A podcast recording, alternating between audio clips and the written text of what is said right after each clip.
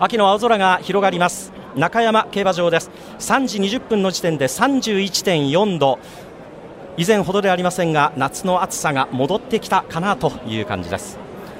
さあ今週から本格的な秋競馬が始まりました。関東の競馬の舞台は千葉中山競馬場5ヶ月ぶりの中山開催となります。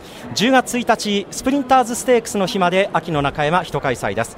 さあ開幕週日曜日を飾るメインレースは伝統の中距離ハンデ重賞第68回京成杯オータムハンデキャップグレード3です。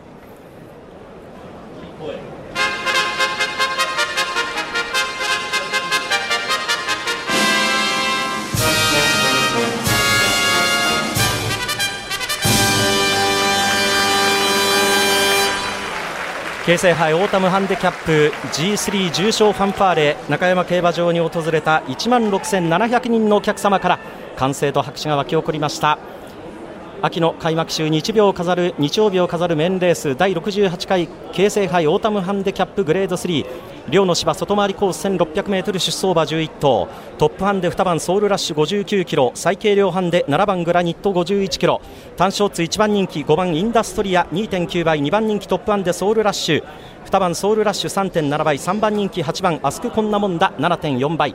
最後トーセンローリエが収まって京成杯オータムハンデキャップ全馬ゲートイン完了です。馬が落ち着くのを待ちます。スタートしました。まずまず揃ったスタートになりました。おグラニット。嶋田純次が行く。嶋田純次が行く。シャイニーロックはいけない中団だ。外回りコースに入った。外回りコース2コーナーカーブに向かっての先行争いグラニット嶋田純次が行きましたが楽逃げにはならなそうな感じです。じわりと2番手ウィングレーテストサガナク3番手当選ローレ外回りコース2コーナーカーブ。1馬身半差4番手走塁ダッシュ。サガナクラインベックミスニューヨーク。中南3頭広がって1200の標識を通過。向こう正面中尾から3コーナーカーブ。その3頭から1馬身差シャイニーロックはなんと後方5番手です。差がなく1番人気インダストレア前から8馬身差線の標識を通過。最初の634秒6でいきました。決して速いペースではありません。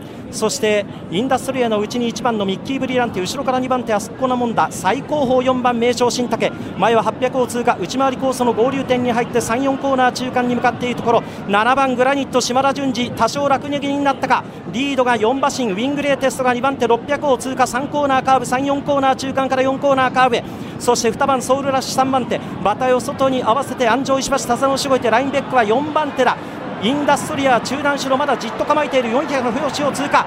島田淳二グラニットが頑張っている直線コース抜いて京成杯オートマンで残り 300m さあウィングレーテスが並んでいく。外からソウルラッシュ。その外からミスニューヨークやってくる。都を通過坂を上がる。ウィングレーテスト先頭。ウィングレーテスト先頭だが外からソウルラッシュやってくる。残り100そして内に3番でグラニットで待ってからミスニューヨークも続くる。しかし先頭はソウルラッシュだ。ゴール。ソウルラッシュです。そして2着は当番ウィングレテスト。3着に3番ミスニューヨーク。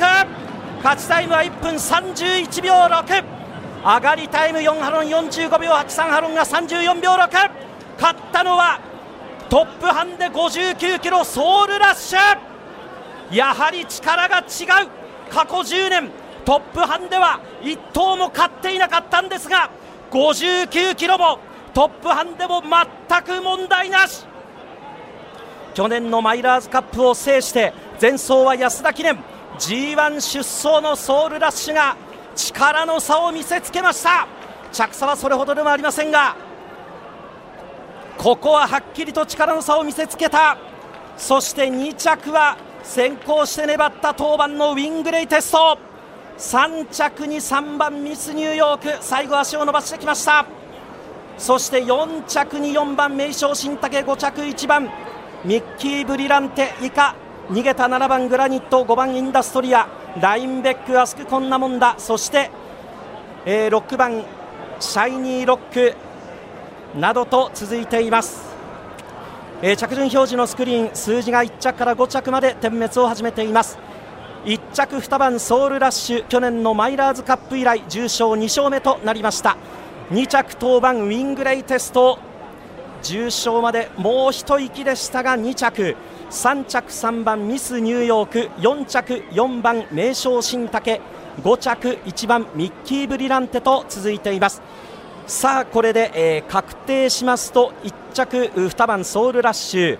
えー、締め切り確定後のオッズですが単勝3.7倍3.7倍です、えー、そして馬番連勝2着当番ウィングレイテスト、えー、こちらは手元のオッズでご紹介します。馬番連勝2番当番23.1倍23.1倍となっています。お送りしてきました中山競馬場秋競馬開幕週を飾るメンレース伝統の小馬中距離重賞サマーマイルシリーズ第68回京成杯オータムハンデキャップグレード3勝ちましたのはトップハンデも何のそのトップハンデ59キロを背負って貫禄の勝利を見せました松山公平騎手騎乗魅惑2番ソウルラッシュでした。